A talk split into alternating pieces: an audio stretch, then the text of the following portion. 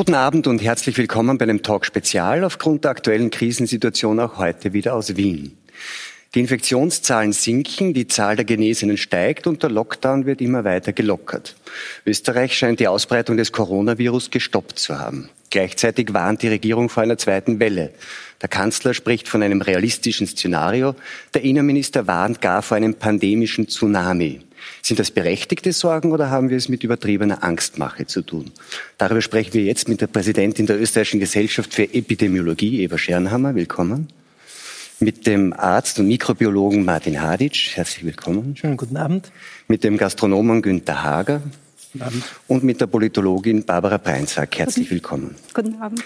Herr Hadic, das erste Mal seit dem 17. März haben wir jetzt in Österreich weniger als 1500 aktive Corona-Fälle ungefähr zehnmal so viel, an die 15.000 sind bereits genesen. Und seit Wochen sinkt eigentlich die Zahl der Infizierten kontinuierlich. Heißt das, dass wir das Virus besiegt haben? Ähm, da darf ich gleich mit meinem ersten Kritikpunkt beginnen, nämlich welchen Zahlen sollen wir denn glauben? Es gibt de facto ja keine saubere Zahlendatenbasis auf deren Grundlage wir das überhaupt entscheiden könnten. Na gut, aber die bestätigten Infizierten sind eine realistische Zahl, die hängt natürlich von den Tests ab, aber die genau, ist mal das ziemlich, ist genau ist ja ziemlich realistisch, nicht? Wenn Sie, wenn Sie doppelt so viel testen und Sie finden doppelt so viele Leute, hat de facto die Infektion nicht zugenommen, sondern ist gleich geblieben. Und diese Bezugszahl fehlt von Anfang an. Und das ist ein, wie ich glaube, berechtigter Kritikpunkt. Was ist jetzt aber der Grund für die, für, das, für die Abnahme der Zahl der Infizierten Ihrer Meinung nach? Weil auch wenn man, die, wenn man jetzt doppelt so viele Tests hat und doppelte Zahlen, die Tendenz würde sich ja vermutlich nicht rasant Nein, ändern. das ist vollkommen nicht? richtig. Ich meine, es sind wahrscheinlich viele Gründe, äh, die letztendlich dafür verantwortlich gemacht werden können, äh, dass die Zahlen abgenommen hat. Aber es sind nicht ausschließlich und wahrscheinlich nicht einmal vordergründig die Gründe, die die Bundesregierung angibt. Also es sind nicht die Maßnahmen, die die Bundesregierung ergriffen hat, dafür verantwortlich, dass die Zahl der Infektionen zurückgeht, sondern was? Es wird, es wird einen Teil, einen Teil wird es schon ausmachen. Klar, wenn ich die Leute wegsperre, ist die Kontaktnahme natürlich geringer und damit wird es zurückgehen. Nur muss man ja, wenn Sie es chronologisch verfolgen, und wenn man nicht äh, darauf setzt, dass die Leute sehr schnell vergessen, muss man schon sagen, viele der Maßnahmen wurden gesetzt zu einem Zeitpunkt, wo die Fälle schon zurückgegangen sind. Also äh, die Berechtigung für viele dieser Aktionen sind aus meiner Sicht in dieser Art und Weise nicht gegeben gewesen. Was man aber schon vorher getan hatte, war das sogar auch in Schweden und in ähm, anderen Ländern, war das Verbot von Großveranstaltungen. Das könnte ja schon, also diese Superspreader-Events. Ja, das und ich, ich denke mir, also wenn etwas einen Effekt auf die Abnahme der Zahlen gehabt hat, dann war es das Verbot von Großveranstaltungen. Das passt auch zeitlich ganz gut, nur da haben wir heute auch jemanden anderen hier, der das vielleicht noch kompetenter kommentieren kann als ich. Äh, aber da scheint ein Zusammenhang zu sein. Und der Rest war dann gar nicht mehr notwendig, vielleicht meinen Sie, oder? Ich denke mir, der Rest war ähm, so nicht begründbar und äh, da kann man gerne auch vehement darüber diskutieren. Aber wenn es jetzt diese Sachen nicht waren, also wir halten fest, es waren wahrscheinlich die, also das Verbot dieser Superspreader-Großveranstaltungen, die Maßnahmen danach, da werden wir dann vielleicht noch diskutieren, auch mit der Frau Schernhammer, Ihrer Meinung nach eigentlich nicht notwendig oder haben nicht so einen großen Einfluss gehabt. Und trotzdem ging es zurück. Es ging ja auch dort zurück, wo die Maßnahmen nicht so streng waren. Noch einmal Stichwort Schweden. Die einzige Erklärung dafür wäre eigentlich, dass es wie in vielen anderen Virensituationen eigentlich ein, eine Art saisonales ähm, Ereignis ist und mit dem Ende der Virensaison eben auch sagen, das Coronavirus, ich weiß nicht, die die Sommerpause verabschiedet oder so etwas. Wenn man die globale Situation betrachtet, dann gibt es doch deutliche Hinweise darauf, dass es sich hier um ein saisonales Geschehen handeln könnte. Aber auch da muss man aus meiner Sicht mit Daten vorsichtig umgehen. Aber wenn Sie sich beispielsweise die Karte von der Johns Hopkins University anschauen, dann sehen Sie, dass jetzt bisher eine deutliche Betonung der nördlichen Hemisphäre da war und dass die südliche Hemisphäre jetzt nicht so stark präsent war. Die Frage ist aber natürlich die, wie viel wird dort getestet?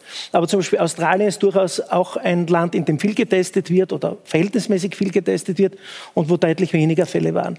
Äh, also das, das nährt schon diesen Verdacht, dass es etwas Saisonales ist.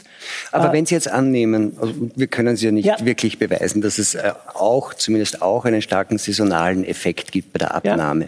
Ja. Ähm, wie realistisch ist dann die Gefahr einer zweiten Welle? Fälle? die jetzt unmittelbar bevorsteht? Weil dann würde man ja sagen, wenn die Virensaison wieder beginnt, also im Herbst, müsste man mit einer neuen Welle rechnen. Ne? Ähm, die, die, Frage aus meiner Sicht ist, äh, wird sich äh, das Coronavirus ähnlich verhalten wie ein Influenza-Virus? Das heißt, dass bei uns im Sommer die Aktivität praktisch auf Null zurückgeht und mit der kalten Jahreszeit dann wieder kommt. Ähm, und das ist in letzter Konsequenz noch nicht geklärt. Es spricht einiges dafür, äh, dass sozusagen die saisonalen Schwankungen auch Einfluss auf die Ausbreitungswege dieses Virus haben. Und wenn dem so ist, äh, dann müssten wir wohl mit Einbruch der kalten Jahreszeit auch wieder mit einer Zunahme der Fälle rechnen. Und ich hoffe sehr, dass spätestens zu diesem Zeitpunkt ähm, die Verantwortungsträger auch ihre Lektion gelernt haben, ihre Hausaufgaben machen und dann uns in einer besonderen Art und Weise durch eventuell diese zweite Welle führen. Ja. Jetzt ist so, Frau Schernhammer, ähm, das fangen wir so an. Was dann der Argumentation von Herrn Hadic würden Sie denn unterstützen? Was ich unterstützen ja, würde? Wo sind Sie gleicher Meinung? Ähm, bei wenig. Bei wenig. Dann sagen Sie, wo Sie nicht der gleichen Meinung sind. Das fängt bei der ersten Aussage an, nämlich, dass das nicht notwendig gewesen wäre, Maßnahmen zu setzen, weil die Zahlen nicht dementsprechend waren. Aus meiner Erinnerung war es doch so, dass wir eines der ersten Länder in Europa waren, das mit Corona betroffen war, nach Italien. Und wir haben davor aus der Ferne wahrgenommen, wie sich das in China abgespielt hat. Wir haben gehört, dass es dort eine Basisreproduktionszahl von 1,5 bis 3,5 gibt, was relativ hoch ist eigentlich. Aber es war weit weg und hat uns nicht betroffen. Und wir haben gesehen, in Singapur haben die das scheinbar gut in den Griff bekommen. Man hat sich nicht viel Sorgen gemacht, glaube ich, bis zu dem Zeitpunkt, wo in Italien plötzlich das Gesundheitssystem überwältigt war und sich das komplett anders abgespielt hat, als wir es aus der Ferne in China vielleicht wahrgenommen haben. Und dann kam es in Österreich zu den ersten Fällen, die sich dann innerhalb von drei bis vier Tagen verdoppelt haben. Das ist ein Alarmsignal Ärger geht es fast nicht mehr. In Kombination mit den Bildern aus Italien war, glaube ich, zu dem Zeitpunkt der einzig richtige Weg, dass man hier massivst interveniert, um das zu stoppen. Darf ich gleich? Ja, sicher. Wunderbar. Ähm, also, äh, Sie sprechen damit gleich einen Punkt an, der mir unter den Nägeln brennt. Ich kann es, fangen wir beim Anfang an. Es war klar, dass es sich hier um ein neues Virus handelt und mit diesem neuen Virus, mit dieser Ausbreitungsart, war klar, dass es früher oder später andere Länder treffen wird und dass es früher oder später auch nach Österreich kommen wird. Und Sie haben selbst gesagt, wir haben es beobachtet und nichts getan. Und das ist der erste Kritikpunkt an der Regierung. Ich meine, wenn ich weiß, dass das Ganze kommt, dann muss ich doch aktiv werden. Dann kann ich doch nicht warten, bis die Welle wirklich da ist. Erster Punkt. Ja.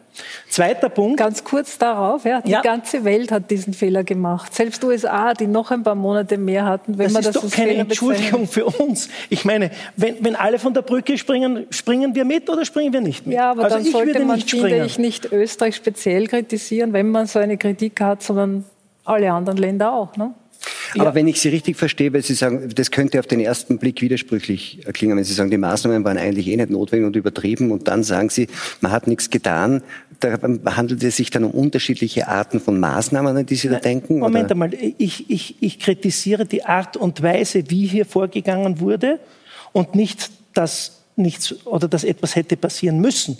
Natürlich muss etwas passieren, ja. Aber lassen Sie mich nur kurz die einzelnen Punkte da noch ein bisschen analysieren. Ähm, ich verstehe bis heute nicht, warum Österreich, wenn es um das Gesundheitssystem geht, sich an jenen Ländern orientiert, die ein signifikant schlechteres Gesundheitssystem als Österreich haben. Warum ist Österreich nicht hingegangen und hat gesagt, liebe Leute, jetzt sehen wir, was wir davon haben, dass wir in unser Gesundheitssystem investiert haben. Und die, die es nicht gemacht haben, da sehen wir jetzt die Effekte, wie in Italien, in Frankreich, in Spanien. Es hat sich dann auch herauskristallisiert, dass der, äh, der Eckpfeiler äh, der Sterbezahlen, der schweren Verläufe sich de facto kristallisiert an der Fragestellung, wie viele Intensivbetten stehen zur Verfügung. Äh, wir haben uns verglichen, Österreich darf kein Italien werden, wo Italien nicht einmal die Hälfte der Intensivversorgung von Österreich hat. In der Steiermark waren die Betten, diese Daten verdanke ich übrigens einer Kollegin, möchte mich auf dem Weg bedanken, waren die Intensivbetten nie mehr als zu 16 Prozent ausgelastet, ja, wenn man es insgesamt nimmt. Und in Österreich insgesamt hat es wahrscheinlich kaum Einrichtungen gegeben, wo die Auslastung 50 Prozent überschritten hat. Und noch einmal, wir sollten schon die Chronologie einhalten. Und die Chronologie bedeutet, es ist auf Österreich eine Welle zugelaufen und wir haben nichts getan. Schon in dieser Zeit war evident aus den Daten von China, wer die Risikopersonen sind. Und da bin ich durchaus dafür, dass man sagt, am Anfang, wenn man es noch nicht genau weiß, lieber mehr in die Risikopersonen hinein als zu wenig. Aber es war klar, bestimmte Leute haben ein Risiko, schwer zu erkranken. Es ist, ich bin mir nicht einmal sicher, ob jetzt, aber bis vor wenigen Wochen hat es in Österreich noch immer keinen adäquaten Schutz in Altersheimen gegeben. Nicht? Also das, das, sind, das sind Versäumnisse, die man äh, sich durchaus in Erinnerung rufen muss und wo ich glaube, dass es auch durchaus korrekt ist, nämlich auf einer Sachebene, ganz mhm. abseits des Emotionalen, das, das nicht zu vergessen. Also das heißt, Sie sagen, dass, dass man hätte andere Maßnahmen ergreifen müssen. Wenn man die richtigen vorher zum Schutz ergriffen hätte, hätte man diesen totalen Lockdown nicht machen müssen. So verstehe ich das äh, im Großen und Ganzen. Ich möchte aber ja. trotzdem versuchen, aus der, aus der Vergangenheit in die Zukunft zu kommen, über die wir ja schon geredet haben und auch Sie, Frau Scheinermann, fragen, ähm, wenn das wenn das so aussieht und einige Daten, sagt Herr Halitsch, sprechen dafür, dass das auch sehr starke saisonale Effekte hat. Warum ähm, ist, dann, ist, ist dann die Regierung so stark in der Warnung, dass jetzt dann bald die zweite Welle kommt und der Innenminister sagt, das könnte ein Tsunami werden? Vielleicht zu Anfang einmal ganz kurz besprechen, was versteht man denn unter zweiter Welle, gell? weil das sind ja auch unterschiedliche Dinge, die man da oft vermischt. Äh, man kennt die zweite Welle klassisch von der spanischen Grippe in massivster Form, nicht, wo das Virus mutiert ist und dann zurückkam und sehr viel tödlicher war. Davon, glaube ich, sprechen wir hier nicht, sondern was wir meinen mit zweiter Welle oder viele wahrscheinlich ist, dass diese, dieses Virus wieder aufflammt in der Bevölkerung und dann man wieder in eine Situation käme, wie immer man dann damit umgeht, wo sich das Virus in einer relativ kurzen Zeitspanne wieder verdoppelt, also die Infektionszahlen exponentiell wachsen. Das will man verhindern und das Ziel ist, dorthin zu kommen, so wo wir jetzt sind, wo man solche vereinzelten Fälle, wenn sie dann sehr niedrig sind, unterdrücken kann und nicht wieder solche massiven Mitigationsmaßnahmen treffen muss, die die ganze Bevölkerung betreffen. Aber das heißt, die zweite Welle heißt, dass jetzt, wo man lockert, dass jetzt dann gleich, weil es wieder sozusagen mehr Kontakte gibt und mehr Ansteckungsmöglichkeiten, Möglichkeiten, dass die Zahl der Infektionen wieder so stark steigen müsste, dass man wieder strengere Maßnahmen ergreifen sollte. Gibt es da irgendwelche Zahlen, wo man sagt, bei dieser Zahl an Infektionen müssten wir wieder, also nach diesem berühmten Modell Hammer and Dance, müssten wir wieder starke Einschränkungen machen? Gibt es irgendeine Zahl jetzt in Ihren Kreisen, die Sie damit beschäftigen und sagen, ja. ab der Zahl muss man das tun? Na, also man kann das von verschiedenen Seiten betrachten. Gell? Das, was wir derzeit am besten sehen täglich, ist die Anzahl der Neuinfektionen. Und hier geht es jetzt einmal darum, weil dem zugrunde liegt ja immer die Basisreproduktionszahl, die man unter 1 halten will. Das heißt, man will keinen Anstieg der Fälle sehen, weil ein Anstieg bedeutet, dass, dass wieder vielleicht mehr Personen Aber ist denn tatsächlich die Zahl der Infektionen wirklich relevant, wenn es darum geht, bei den Maßnahmen das Gesundheitssystem zu schützen ja. und zu verhindern, dass die Intensivkapazitäten an die Auslastungsgrenze nein, kommen? Ist ja die reine Zahl der Infektionen nein, vollkommen egal. Es kommt nur darauf an, wer sich jetzt, infiziert. Jetzt ist diese Zahl sehr relevant, weil sie wird uns zeigen, ob es einen Trend in eine andere Richtung Richtung gibt, wo man dann aufpassen muss, dass das nicht entgleitet und man, was immer da für Hotspots oder andere Ursachen für einen Wiederanstieg der Zahlen sind, dass man das schnell in den Griff bekommt. Aber nein, wenn es einmal so weit ist, dass wir viele Fälle haben, dann ist das, äh, muss man ganz anders damit umgehen. Nämlich? Ja, dann muss man diese Mitigationsmaßnahmen wieder treffen, so wie es jetzt gerade erlebt hat. Und das will man eben nicht, weil diesen massiven Lockdown, den will, glaube ich, niemand in Österreich noch einmal erleben. Deswegen muss ja, jetzt alle den, Anstrengungen Den will, gehen. glaube ich, vor allem der Herr Hager nicht mehr erleben ähm, als Wirt, ähm, weil was wir jetzt gehört haben, wenn die zweite Welle kommt, also wenn die Zahl der Infektionen wieder steigt, und zwar offensichtlich geht es tatsächlich der Regierung in erster Linie um die Zahl der Infektionen, nicht um die Frage, wie weit das Gesundheitssystem äh, wieder belastet wird, dann kommt da wieder was. Ähm, wie sind Sie denn eigentlich mit den ersten Maßnahmen jetzt zurechtgekommen? Ja, mir heute angeschaut. In Linz haben wir 13 Corona-Patienten. Aus meiner Sicht, äh, ich bin kein Virologe, ich bin Gastwirt. Äh, wir haben übrigens 1200 Gastronomiebetriebe. Und aus meiner Sicht sitzen die wirklichen Intensivpatienten momentan in ihren Wirtshäusern. Das sind nämlich die Kollegen, die seit zwei Monaten kein Geld bekommen haben, keinen Umsatz machen, äh, wissen nicht, wie sie ihre Schulden bezahlen, kriegen keinen Lohn, keinen Gehalt. Alle die Lieferanten sind mit in dem Boot. Und ich glaube, da bin ich bei meinem Hadic, dass es dringend notwendig ist, bitte jetzt nicht böse sein, dass neben den Virologen bald ein paar wirtschaftliche Berater in die Regierung reinkommen. Weil dieses Problem wird sicher schlimmer werden als das Corona-Problem. Aber jetzt gibt es eben diesen, diesen Gegensatz, dass man sagen nur, damit die Wirtschaft läuft, man muss mehr auf die Gesundheit schauen. Haben Sie zu dem Zeitpunkt, also Mitte März, haben Sie da Verständnis gehabt dafür, dass die Regierung absolut, sagt, absolut. Die Regierung, finde ich, hat toll gearbeitet, super, toll. Das ist also Retten, löschen, bergen. Retten war perfekt. Die zweite Welle wirtschaftlich, wie, wie bringt man das füreinander? Also ich sehe da relative Hilflosigkeit. Und wenn man heute hört, dass Notfallskredite äh, jetzt wieder geändert werden, nach acht Wochen, nach acht Wochen einen Notfallkredit. Jetzt müssen wir wieder diskutieren, permanent Pressekonferenzen, wo, wo nichts kommt. Also ich habe bis heute kein Geld gesehen, kein Geld bekommen. Und da steht aber Notfallkredit. Also ich mir vorstelle, ich habe einen Autounfall und nach acht Wochen kommt der Arzt und, und diskutiert dann, hat die Medizin, in unserem Fall ist Medizin Geld, und verabreicht sie mir nicht. Und dann gibt es noch diese Situation, äh, man muss ja ein, ein Überlebens, also ein Betrieb sein, der, der wirtschaftlich am Überleben ist. Also wenn du nicht am Überleben, wenn du negative Zahlen hast, wirst du nicht gefördert. Also hallo, wo sind wir denn? Ein Krankenbetrieb muss ich fördern, nicht einen gesunden. Ne? Das kommt mir schon vor wie, wie in Norditalien, wo man gesagt hat, der ist krank, dem helfen wir nicht mehr, dem anderen helfen wir. Also, da kommt jetzt richtig was Schlimmes auf uns zu. Wirklich, die große. Frau Breinzer, Sie sind Politologin an der Uni Wien und Sie erforschen auch aktuell in zwei Projekten die Auswirkungen dieser Pandemie und wohl auch der Reaktionen äh, auf die Pandemie, äh, auf die Gesellschaft. Würden Sie sagen, dass jetzt ähm, nach dieser ersten Maßnahmenwelle, in der man den Eindruck hatte, die Zustimmung war eigentlich vollständig, nicht? Dass jetzt die Zustimmung abnimmt, nämlich genau auch aufgrund der Dinge, von denen der Herr Hager gerade spricht? Wir müssen unterscheiden. Generell die, wird die Ernsthaftigkeit der Lage nach wie vor relativ hoch eingeschätzt. Allerdings hat sich, hat sich die Einschätzung des gesundheitlichen Risikos und des wirtschaftlichen Risikos etwas gedreht. Und da beziehe ich mich jetzt auf die Corona-Panel-Studie der Uni Wien, die von Bernhard Kittel geleitet wird und an der ich auch beteiligt bin. Da sehen wir, dass zum Beispiel ähm, zu Beginn der, der Maßnahmen im März noch 60 Prozent der Bevölkerung dachten, dass, das gesundheitlich, dass ihr persönliches gesundheitliches Risiko hoch sei.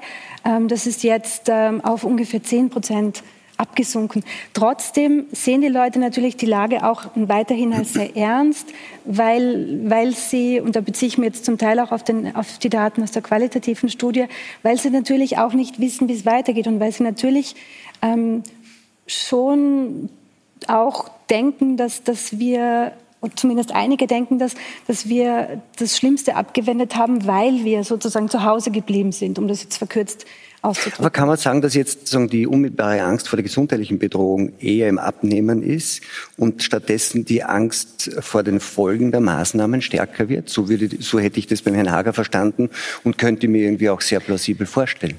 Ähm, ich glaube, es, es, ist nicht sinnvoll und wir sehen das auch äh, in den Interviews, die wir führen mit Menschen, zwischen gesundheitlichen Gefahren und wirtschaftlichen Gefahren so zu trennen. Also natürlich gibt es Viren, die, äh, gibt's, gibt's Gefahren, die direkt vom Virus stammen. Ja, das ist die, die Angst, dass ich jetzt selbst an Corona, an Covid erkranken werde.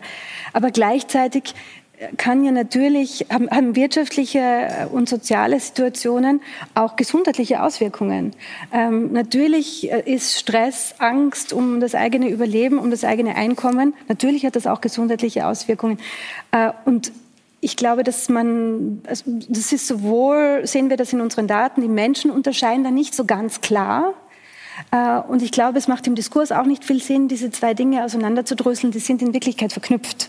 Und die Frage ist, wie man darauf reagiert. Ich möchte jetzt in Zürich äh, Roger Köppel ähm, begrüßen, den Chefredakteur und Eigner der Schweizer Weltwoche und auch Politiker für die SVP. Guten Abend, Herr Köppel. Guten Abend, Herr Weischacker. Ähm, wir wir haben es gerade ein bisschen gehört, so irgendwie, es gab eine große Zustimmung zu den unmittelbaren Maßnahmen zur Eindämmung, wenn man so will, der, der, des Infektionsgeschehens, des exponentiellen Infektionsgeschehens. Und jetzt gibt es aber dann doch immer mehr Stimmen, die sagen, puh, ob wir das dann hinterher wirtschaftlich so richtig klug gemacht haben, da sind wir uns jetzt nicht mehr so ganz sicher. Ähm, gleichzeitig wird die Schweiz immer als Vorbild genommen, wie man denn auch auf diesen, sagen, auf die, die auf, wie man die Auswirkungen auf die Unternehmen, die durch die Maßnahmen zutage getreten sind, richtig ähm, so quasi auffängt und schnell und direkt hilft. Würden Sie diesen Unterschied zwischen Österreich und der Schweiz auch so sehen? Ja gut, ich, äh, also vielen Dank für die Einladung und äh, ich glaube, dass äh, wir in der Schweiz eher mit, äh, mit Respekt jetzt nach, nach Österreich schauen. Wir glauben, dass die Regierung in Wien eigentlich am Anfang schnell reagiert hat, was die ähm, Grenzschließungen angegangen ist, so die ganz sag mal, primitiven Maßnahmen, um die Ausbreitung einer Pandemie einzuschränken. Und ich glaube, das Problem, dass, dass einfach viele Regierungen äh, kreiert haben, ist, dass man am Anfang äh, mit einer Art äh, vielleicht auch etwas panikgetriebenen Überreaktion, die Gesundheit in einer Art und Weise verabsolutiert hat, dass man gar nicht die Risiken eigentlich der, der Medizin gesehen hat. Also man hat gesagt, Shutdown, Lockdown und äh, wir, jedes Leben zählt und wir wollen kein Risiko eingehen. Und langsam, langsam dämmert es auch den Leuten, dass wir hier auf eine gigantische Wirtschaftskrise zusteuern, die äh, ziemlich alles äh, zu übersteigen scheint, was wir äh, aus der Vergangenheit kennen. Äh, ich bin selber beunruhigt. Ich meine, wenn Sie in den USA innerhalb von fünf Wochen 30 äh, Millionen zusätzliche Arbeitslose haben. In der Schweiz steigt das jetzt auch an. Und der Staat, das geht auf Ihre Frage, versucht jetzt natürlich mit ähm, ebenso ähm, äh, umfassenden äh, Paketen diesen Schaden, den er eigentlich mit seiner Politik angerichtet hat, wieder zu kompensieren. Aber äh, das, das ist natürlich eine, wie soll ich sagen, eine hochbedrohliche Entwicklung auch aus liberaler Sicht, weil als freiheitsliebender Mensch äh, wissen wir, dass der Staat nicht äh, die Wirtschaft insgesamt äh, künstlich am Leben erhalten kann und auch die Ausweitung der ganzen staatlichen ähm, Zuständigkeiten etc. Das ist sehr besorgniserregend. Aber ich bin in dem Sinn optimistisch, dass im Moment jetzt diese Abwägung, die Sie auch Sie in der Runde jetzt getätigt haben, diese Abwägung, wo man sagt, Wirtschaft ist nicht ein Gegenteil von Gesundheit, sondern eine gesunde Wirtschaft ist auch die Voraussetzung einer gesunden Gesellschaft, dass man das nicht mehr als Gegensatz sieht, das scheint mir doch jetzt sehr wichtig zu sein. Sie haben in dem Zusammenhang mit der Pandemie gelegentlich von äh, gesagt, dass das äh, weniger eine Corona-Krise ist als eine Staatsmaßnahmenkrise. Beinhaltet es auch Ihre Einschätzung, dass so wie der Herr Halitsch das gesagt hat, eigentlich der Staat überreagiert hat und jetzt eigentlich die Schäden ähm, beheben muss, die er selbst ohne große Not angerichtet hat? Ich glaube, das ist eine ganz wichtige Unterscheidung. Also wir haben zweifellos ein Pandemieproblem, ein Corona-Problem. Ich will das überhaupt nicht äh, bagatellisieren. Das gibt auch beunruhigende Verläufe. Am Anfang wusste man nichts, aber mit der Zeit sehen wir doch klarer und wir sehen auch, dass diese Pandemie auf ganz spezifische Risikogruppen äh, besonders gefährlich sich auswirkt. Das heißt aber auch, dass die Maßnahmen des Staates, die quasi ähm, pauschal alle Menschen, den äh, 25-jährigen Gesunden und den 85-jährigen mit massiven Vorerkrankungen mehr oder weniger gleich behandelt hat. Und das ist natürlich eine komplett unvernünftige ähm, Politik. Und äh, so gesehen ist man jetzt daran, das Pandemieproblem äh, vielleicht etwas klarer zu sehen. Aber die Krise, die wir haben, das ist eine Staatsmaßnahmenkrise. Das ist die Folge der vom Staat äh, verursachten Schäden. Deshalb sage ich auch hier, der Staat ist im Moment nicht der große Wohltäter, der Geld verteilt, sondern der Staat ist sozusagen dabei, äh, Schadenersatz zu leisten an die Wirtschaft.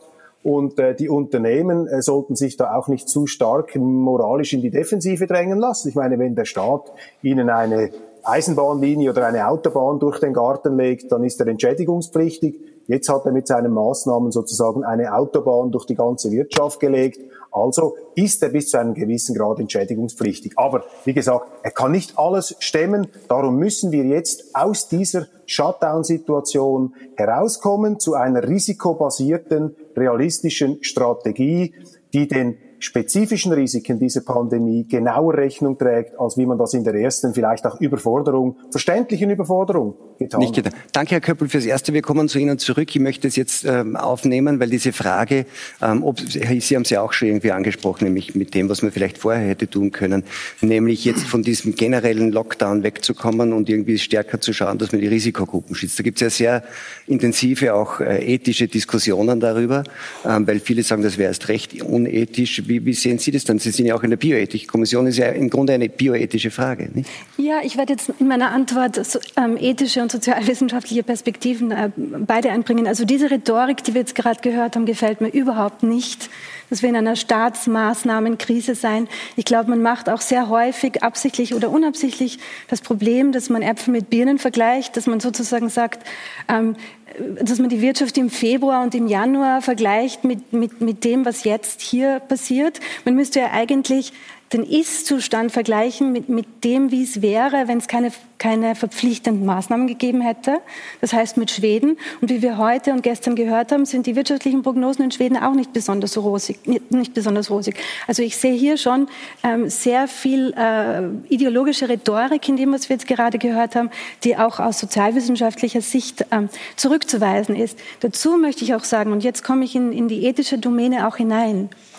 Ähm, es haben sich Pandemien in den letzten Jahrzehnten ähm, also sie sind häufiger geworden, weil, weil sich, wie man immer sagt, die Welt globalisiert hat.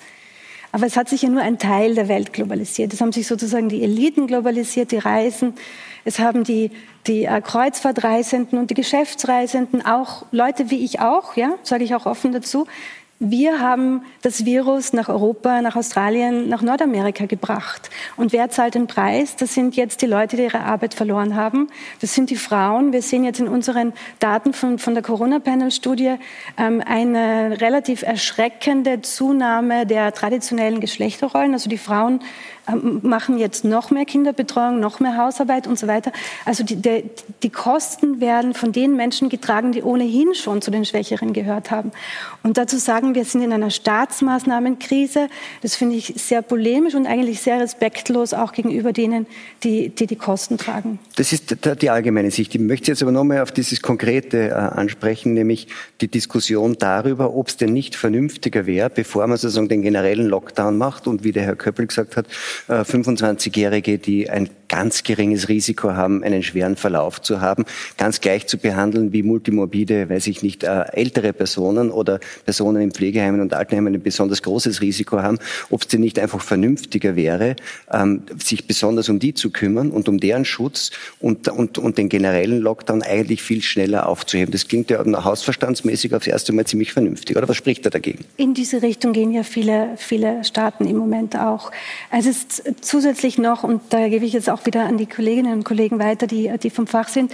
Ich habe nur heute dieses Papier gesehen von Ben Goldacker, äh, von ähm, 17 Millionen Leuten im, im, im britischen NHS. Die Risikofaktoren dort sind durchaus sehr weit verbreitet. Vorerkrankungen natürlich, aber auch ähm, männliche Personen und, und, Personen, die aus ähm, afrikanischen und asiatischen ähm, Familien kommen, also aus, aus, afrikanische und asiatische Abstammung haben, sind viel mehr, also vom Risiko betroffen, haben ein viel höheres Risiko, was natürlich auch wieder darauf hindeutet, dass es mit Deprivation korreliert. Also zu sagen, jung und 25 gesund ist, ist weit von der Risikogruppe entfernt, ist, glaube ich, auch zu einfach. Trotzdem glaube ich, dass generell die Tendenz in Richtung einer einer gezielten Nachverfolgung von Einzelfällen geht. Das sehen wir in, in, in anderen Ländern der Welt und ich glaube, in Österreich wird es wahrscheinlich auch in diese Richtung gehen.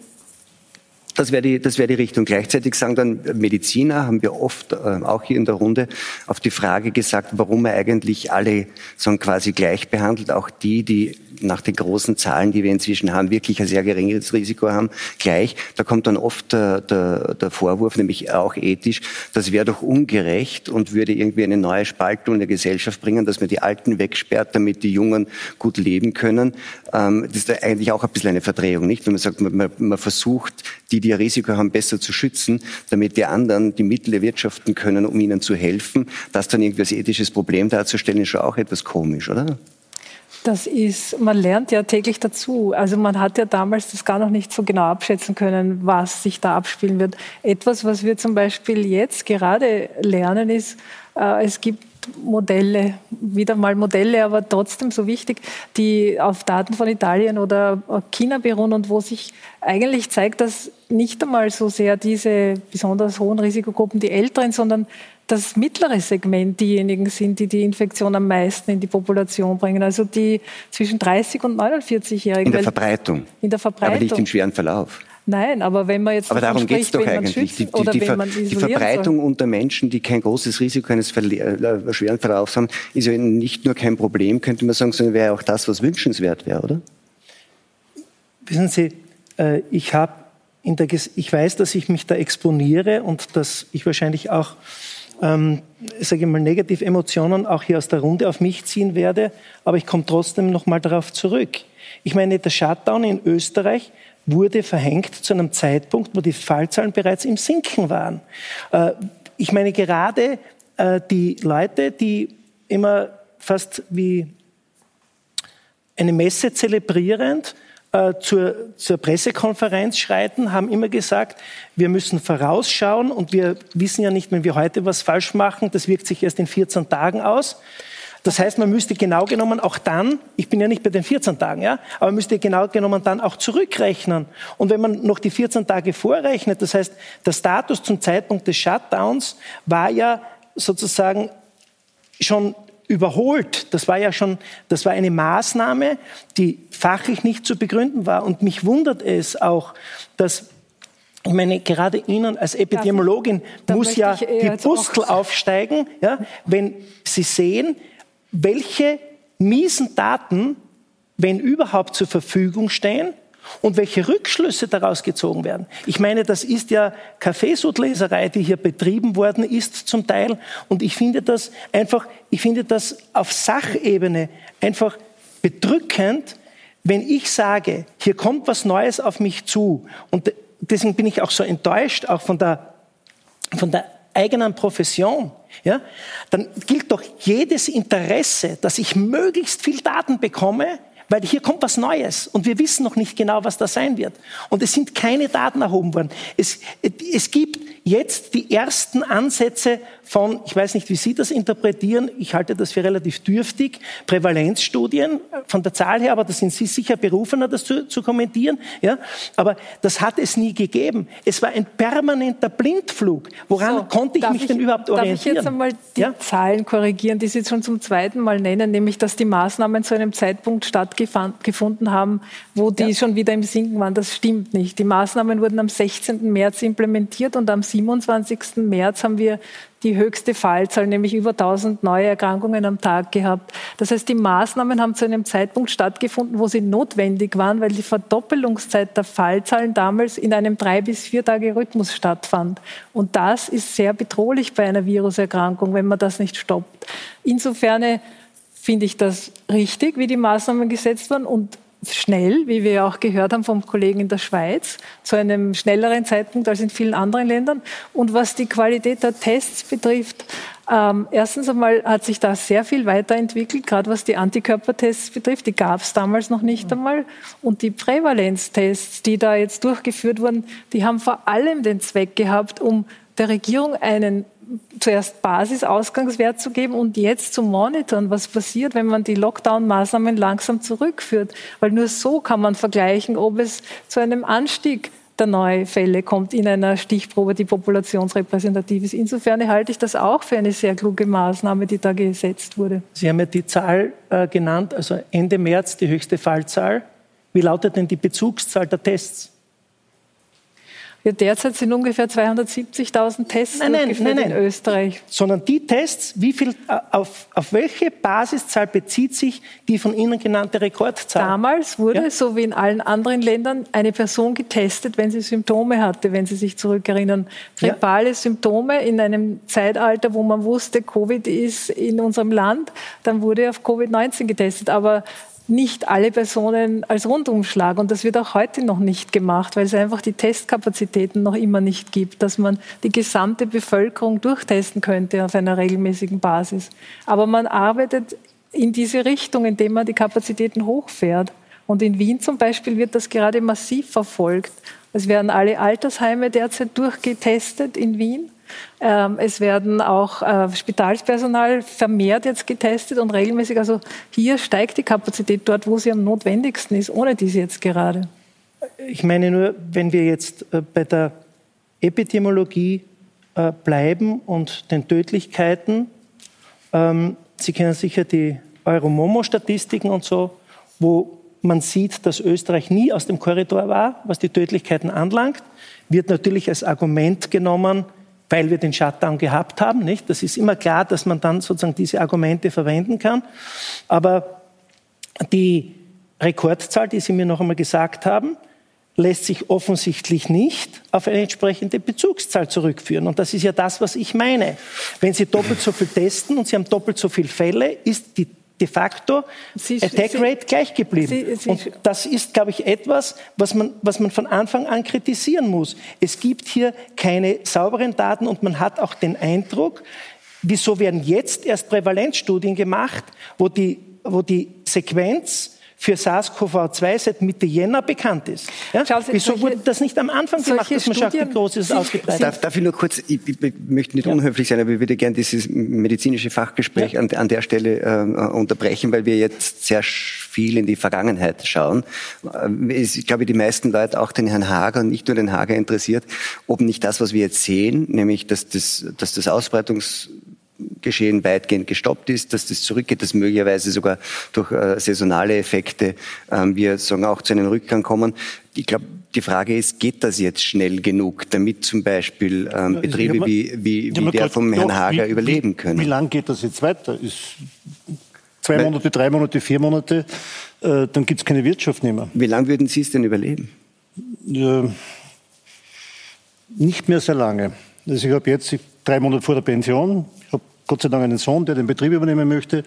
Und wir haben jetzt drei Monate vor meiner Pension habe ich einen Kredit von einer Viertelmillion Euro aufgenommen, habe mich jetzt drei Monate vor der Pension äh, mein Haus wieder besichern müssen mit einer Hypothek, weil ich äh, angeblich kein gesunder Betrieb bin, obwohl es mich seit 40 Jahren gibt. Die Hütte ist jeden Tag voll.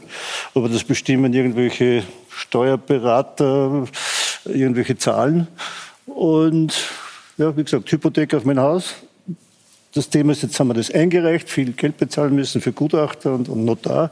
Und jetzt warten wir, und es kann bis 31 Tage dauern, dass wir Geld bekommen. Jetzt sind Sie ja wahrscheinlich kein Einzelfall ähm, in der österreichischen Wirtschaft. Die steht nämlich seit Wochen still. Gastronomiebetriebe, Hotels, große Geschäfte mussten geschlossen haben. Jetzt dürfen sie nach und nach alle wieder öffnen, allerdings unter schwerwiegenden Einschränkungen. Ein kurzer Überblick. Die Politik rühmt sich mit dem schrittweisen Hochfahren der Wirtschaft. Viele Unternehmer beklagen dagegen das langsame Tempo. Gleichzeitig wird die Kritik an den staatlichen Hilfspaketen lauter. Zu wenig, zu bürokratisch und nicht zielführend, heißt es von vielen Seiten. Besonders laut ist der Protest in der Gastronomie. Das Ausmaß der Auflagen, vom Mundschutz über eingeschränkte Öffnungszeiten bis hin zu Abstandsregelungen, sei viel zu hoch. Die Umsatzeinbußen enorm. Viele warnen vor dem Ende der Wirtshauskultur. Rechtfertigt die Sorge vor einer möglichen zweiten Corona-Welle wirklich derart strenge Auflagen, dass wir den Tourismus und unsere Gastronomie gefährden?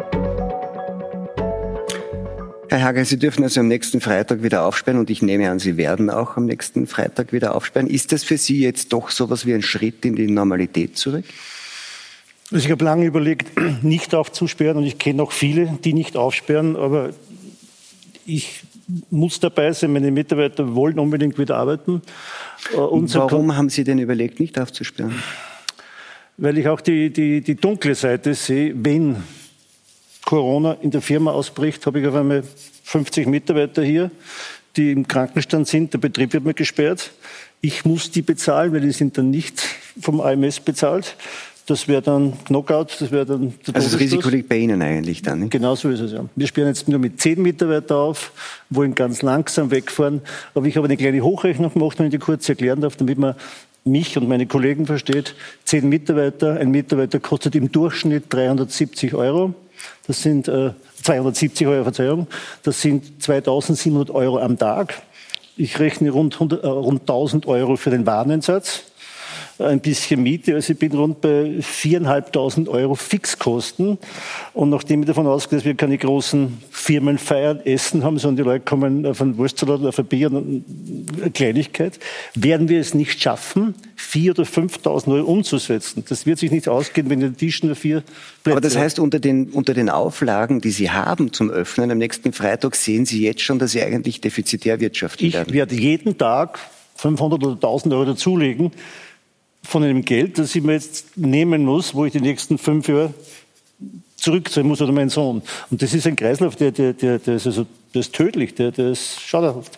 Und es gibt nichts, wo man sagt, da hilft man, unterstützt. Aber das ist jetzt die Frage wahrscheinlich, weil Sie, Sie sagen wahrscheinlich, ja, verstehe ich eh, die schwierige Situation. Zugleich sagen Sie aber, Pech gehabt, Hager, muss so sein. Weil sonst, wenn wir das nämlich normal wieder aufsperren, dann haben wir eine zweite Welle und dann haben Sie Hager nur ein größeres Problem, weil dann sperren wir sie nämlich wieder ganz zu. Na, das, das sehe ich überhaupt nicht so. Das bricht mir auch das Herz. Ich bin auch jemand, der gerne in Wien im Kaffeehaus sitzt und wenn die alle zusperren müssen, dann ist das wirklich schlimm. Und da gibt es so viele Facetten.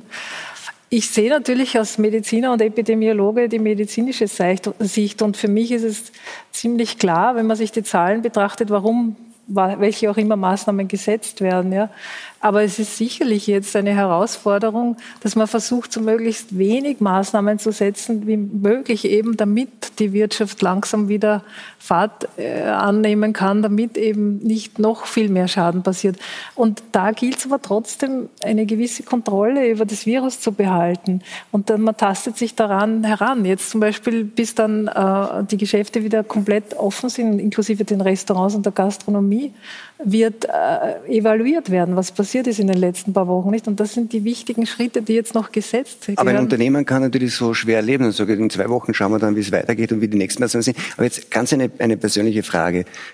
Wenn ich in ein Restaurant gehe, muss ich den Mundschutz tragen, dann sitze ich da drin, esse, trinke und, den, und beim Rausgehen muss ich ihn wieder tragen.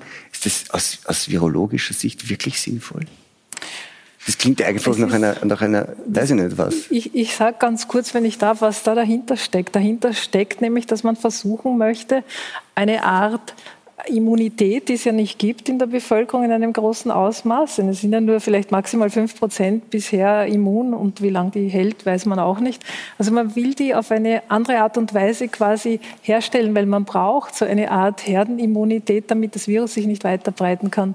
Wenn ich das nicht durch natürliche Immunität erreichen kann, versuche ich es, indem ich die Menschen zu einem Verhalten bringe, das es nicht gestattet, dass das Virus sich weiter verbreiten kann. Und das sind eben genau diese Maßnahmen. Das funktioniert beim Gastronomiebetrieb nicht. Also Nein, ich kann ja als Wirt dem Gast ja auch nicht sagen, du musst das rauf, du das runter. Ich kann ihn ja suchen.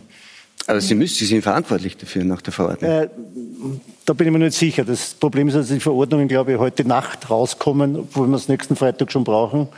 Und ich habe sowas gehört, das ist eine Kann-Bestimmung. Aber sonst haben Sie nämlich nach dem Rauchersheriff den Corona-Sheriff jetzt am Hals, ne? Danke, das ist das Nächste, was kommt. Also die ganzen Denunzianten werden uns fotografieren und kontrollieren, ob die Leute beisammensitzen. Also das wird, glaube ich, die nächste große Hürde werden für uns. Ist, ist das jetzt medizinisch sinnvoll, was da so an Auflagen, Sie haben es ja gesehen, passiert? Naja, ich meine, nicht ohne Grund trage ich, wenn ich in öffentlichen Verkehrsmitteln fahre und ja dazu verpflichtet bin, eine Maske mit der Aufschrift Allgemeine Maskenpflicht ist Schwachsinn. Es gibt keine einzige wirklich belegte prospektive Studie, die belegt, dass wenn Masken von gesunden Personen getragen werden, das auch irgendetwas bringt. Wir wissen, es bringt was bei kranken Personen und das ist natürlich sinnvoll, die Abgabe sozusagen von Keimern zu reduzieren oder wenn es geht, überhaupt zu verhindern. Das Problem nur, das wir haben, ist, wenn die Leute lungenkrank sind, tolerieren sie meistens die Maske nicht. Das einfache Infektionsmodell lautet, ich habe eine Infektionsquelle, ich habe Keime, die übertragen werden, entweder direkt durch Tröpfcheninfektion oder über Vektoren, zum Beispiel Hände oder was auch immer, Schmierinfektion, und ich habe ein Infektionsziel. Und natürlich, wenn es mir gelingt, das, die, die Infektionsquelle sozusagen abzuschotten, dann bringt das was, und das ist also sicherlich die Maske eine gute Maßnahme.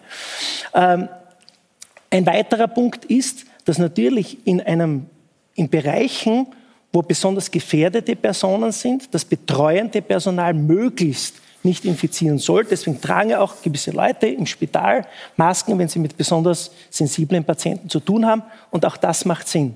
Aber man muss mir bitte erklären, welchen Sinn es macht, dass Leute ähm, sich selbst irgendwelche Gewebe stricken als gesunde Personen, die also sozusagen ja ähm, keine Keime abgeben, ja, dann mit den Masken herummanipulieren, oftmals ja auch, ich meine, wir braucht ja nur sehend durch die Stadt gehen, in irgendwelchen äh, Verkehrsmitteln sitzen oder was. Ich meine, die Leute haben es am Kinn hängen, die Leute greifen die ganze Zeit dran herum, richten es wieder zurecht. Also äh, die Fehlerquote im Handling dieser Maske ist so hoch, dass man nicht davon ausgehen darf, nach wissenschaftlichen Prinzipien, ich weiß nicht, wie Sie das sehen, ja, äh, dass das irgendetwas bringt.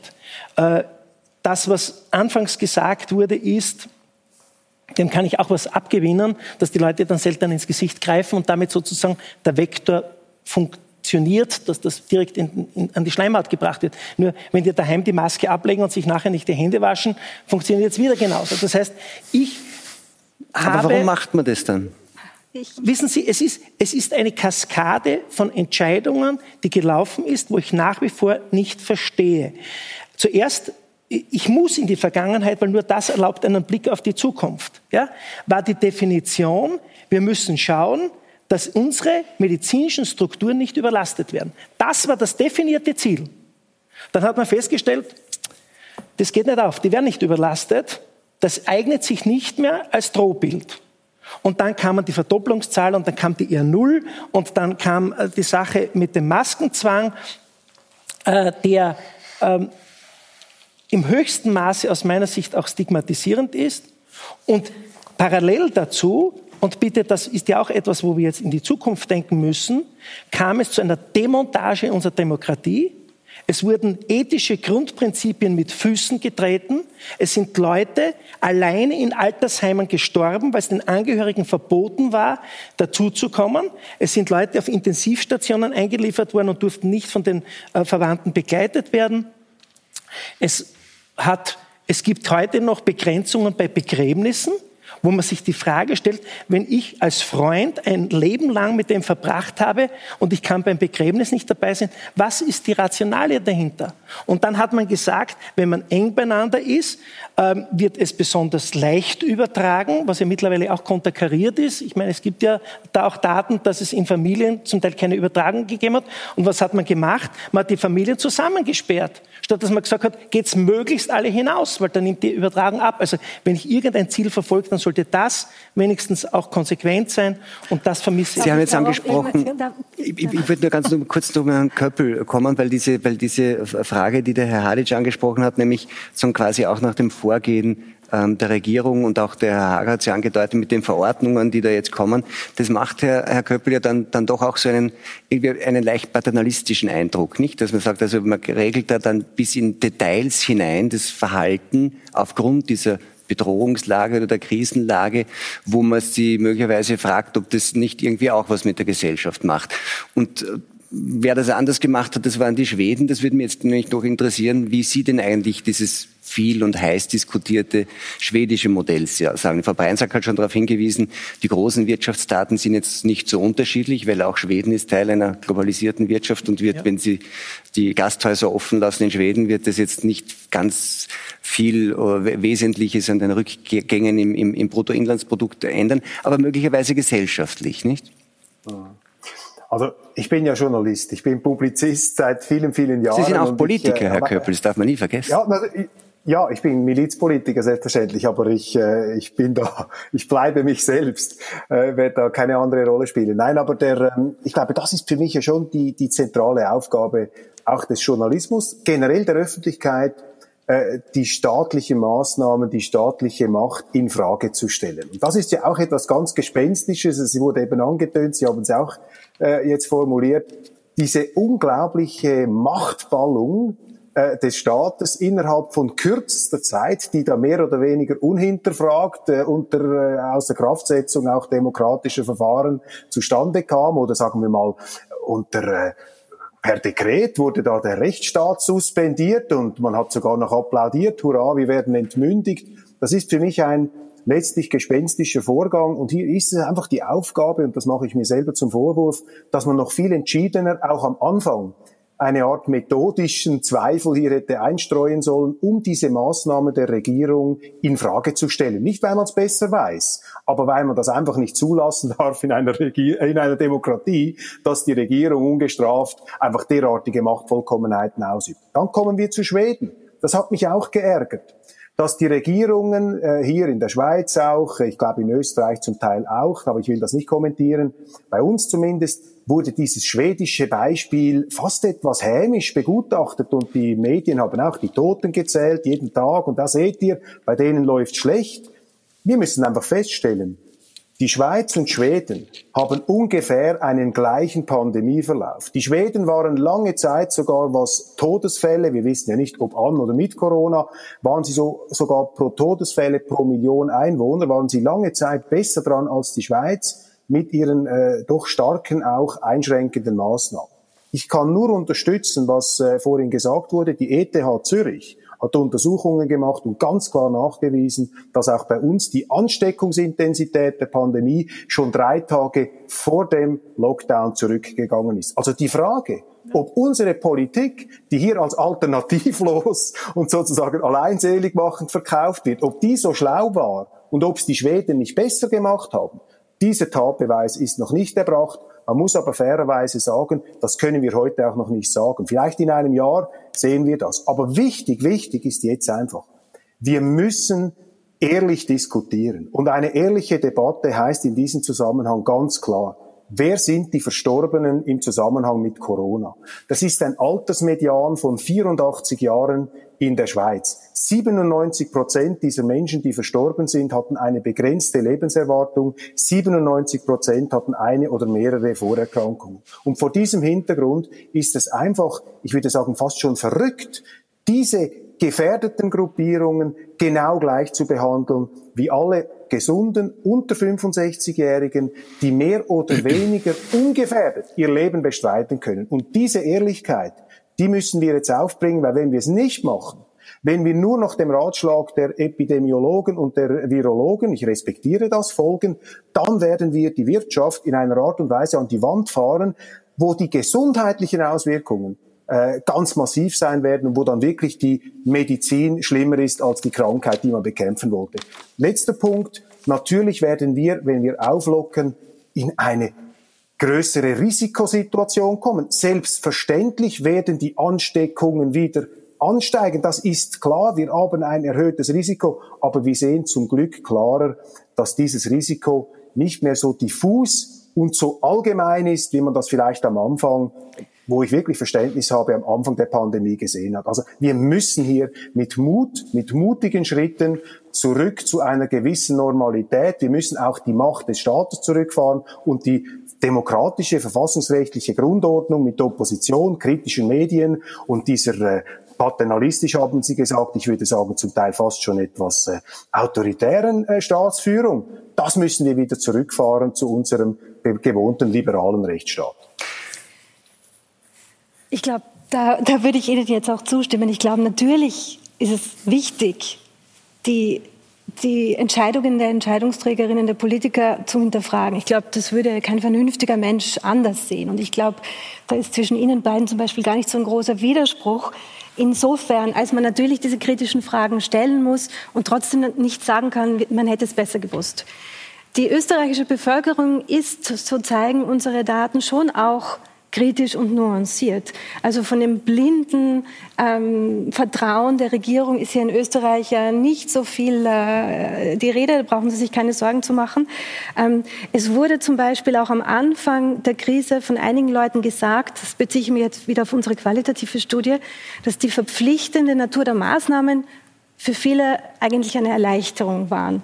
Da wurde Schweden als Gegenbeispiel von den Menschen erwähnt, weil man gesagt hat, wenn man sich selber, wenn man bestimmte Dinge nicht tun wollte, wenn man zum Beispiel nicht ähm, zur Arbeit fahren wollte am Anfang, konnte man in Schweden nicht sagen, ich fahre nicht, weil man ja durfte. Ja, also offiziell durfte man. In Österreich konnte man dann sagen, ich darf nicht, wenn man nicht zu den Systemen Also Verbot als Entlastung sozusagen. Genau, interessanterweise, und das ist natürlich jetzt für mich als Politologin auch wieder interessant.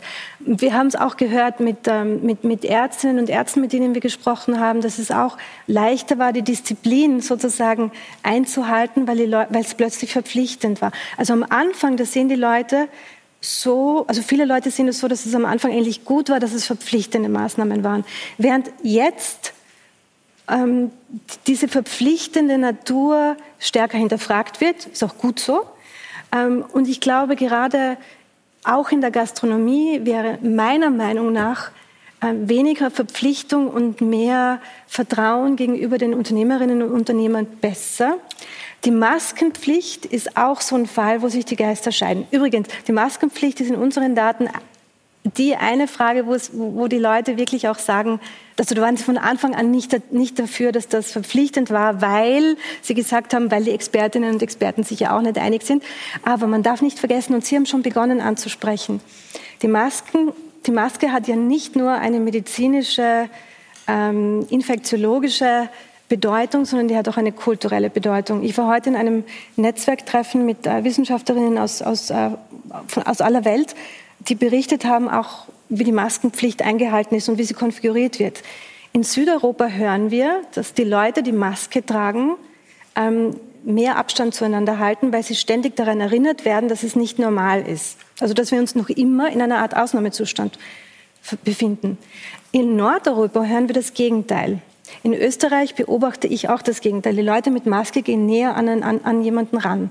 Das heißt, diese natürliche Distanz zwischen den Menschen spielt wahrscheinlich auch eine Rolle, die auch kulturell geprägt ist. Aber die Maske hat das, das Ziel, etwas, etwas, etwas zu sagen. Und der letzte Punkt noch in Australien ähm, gibt es kein, keine Masken praktisch. Warum nicht? Weil in Australien 13 Prozent der Bevölkerung asiatischer Herkunft sind und wer trägt in Asien, in China Masken? Kranke. Das heißt, wenn ich jetzt mit einer Maske auf die Straße gehe, mache ich mich angreifbar, weil die Leute glauben, dass ich krank bin.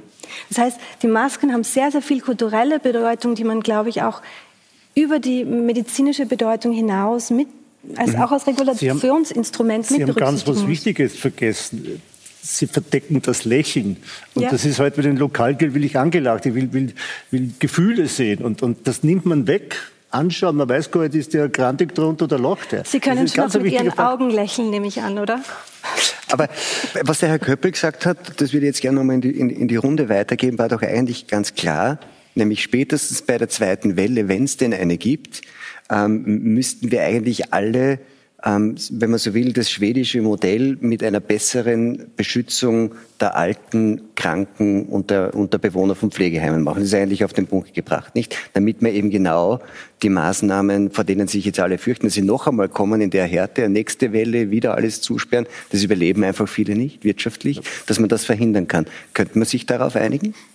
Da muss man schon einmal kurz sagen, das schwedische Modell, was Sie hier sagen, beruht auf ganz falschen Annahmen. Ich denke mir oft, die haben einfach riesen Glück gehabt, dass sich das so ausgegangen ist für sie, weil die haben ja, die sind davon ausgegangen, dass sie die Herdenimmunität erreichen können und das hat sich ja wie wir heute wissen, er überhaupt nicht bewahrheitet. Und wenn ich darauf so eine massive Entscheidung basiere, die dann im Nachhinein eigentlich ungültig war, dann kann ich nur sagen, Glück Aber gehabt. Das könnten wir ja wohl bei uns auch sagen, oder? Wenn naja, wir ohne Daten ja so eine massive Entscheidung getroffen haben, die unsere Wirtschaft ruiniert, ist das Nein, was anderes? wir haben unsere Entscheidungen nicht auf solch, aufgrund von Glück getroffen, sondern aufgrund der Daten die sind ja durchaus rechtfertigbar aus meiner Sicht. Und wenn man sich zurückerinnert, damals gab es eigentlich im Groben zwei Wege, die eine, ein Land beschreiten konnte. Nicht? Man konnte sich entschließen, über die Herdenimmunität dazu zu kommen, dass die Pandemie stoppt oder die Epidemie im Land.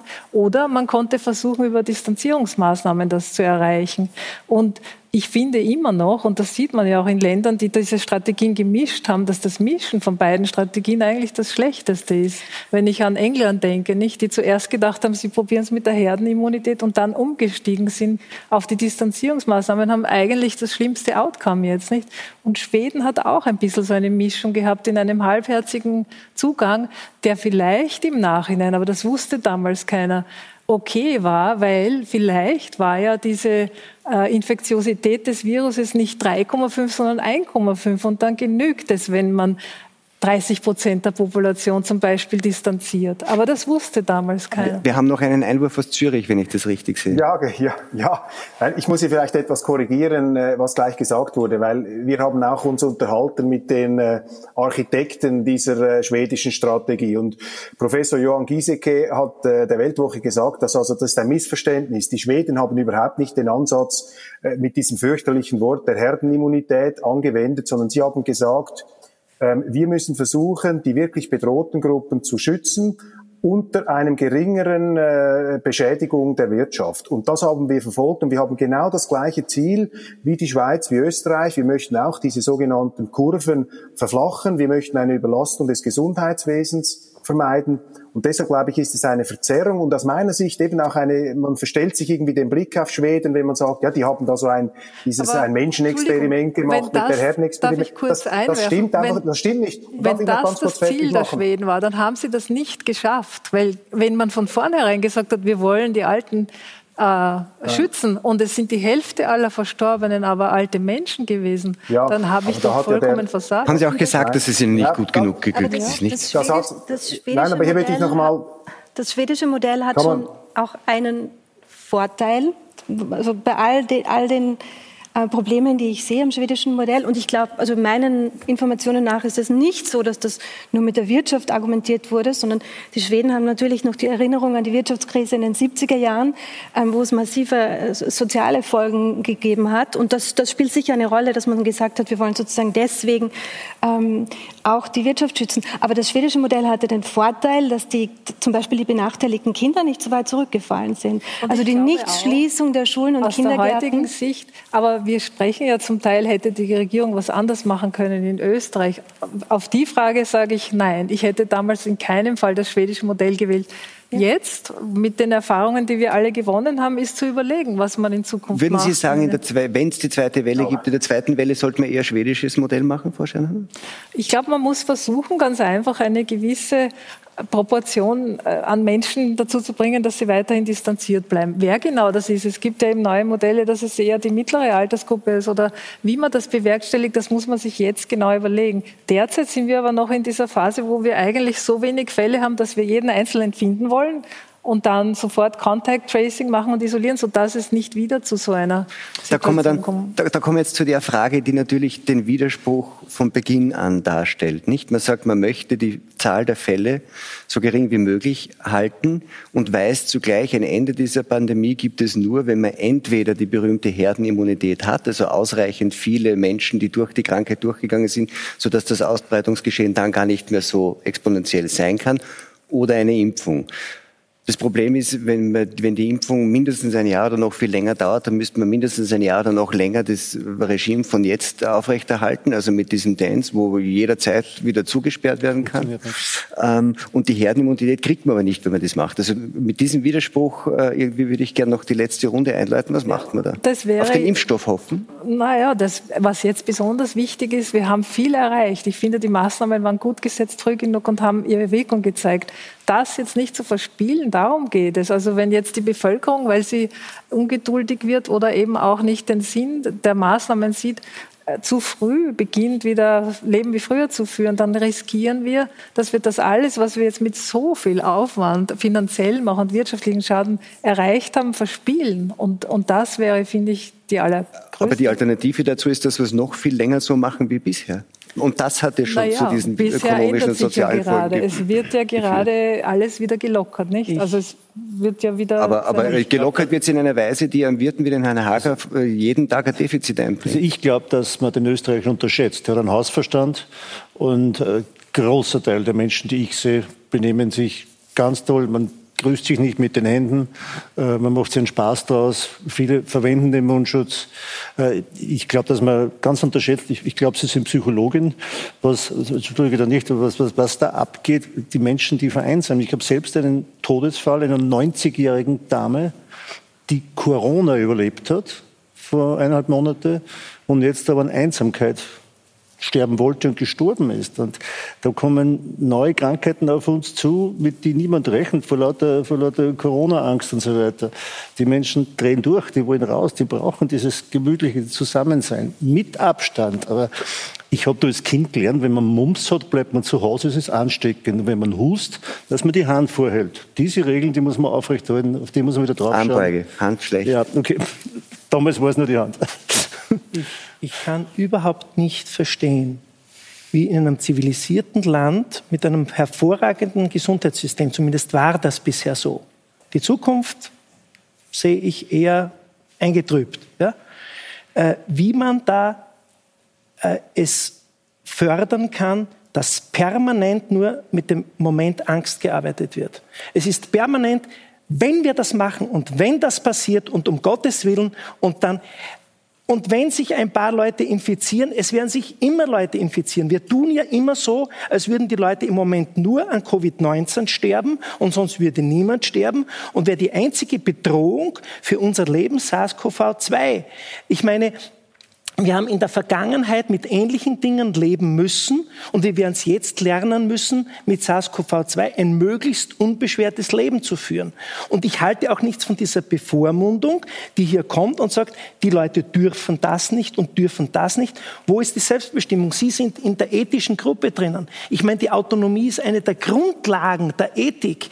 Wie kann ich mir anmaßen, äh, einer 85-Jährigen vorzuschreiben, dass sie keinen Besuch bekommen darf. Auch nicht von ihren Enkeln, wo sie vielleicht angesteckt wird. Aber das ist doch ihre Entscheidung. Und ich brauche keinen Bundeskanzler Kurz, der mir sozusagen schulmeisternd vorgibt. Und wenn wir dann alle brav waren, ja, und alle haben in unserem Hausübungsheft das Glittersternchen drinnen, dann dürfen wir zehn Minuten auf den Hof spielen gehen. Das, ich, ich halte das, ich das halte das für anmaßend. Ich halte das für anmaßend. Nicht, und ich halte das für autoritär. Und ich ich halte das für nicht mit der Demokratie und mit unserem ethischen Grundverständnis in, Überein, in, in Übereinstimmung zu bringen.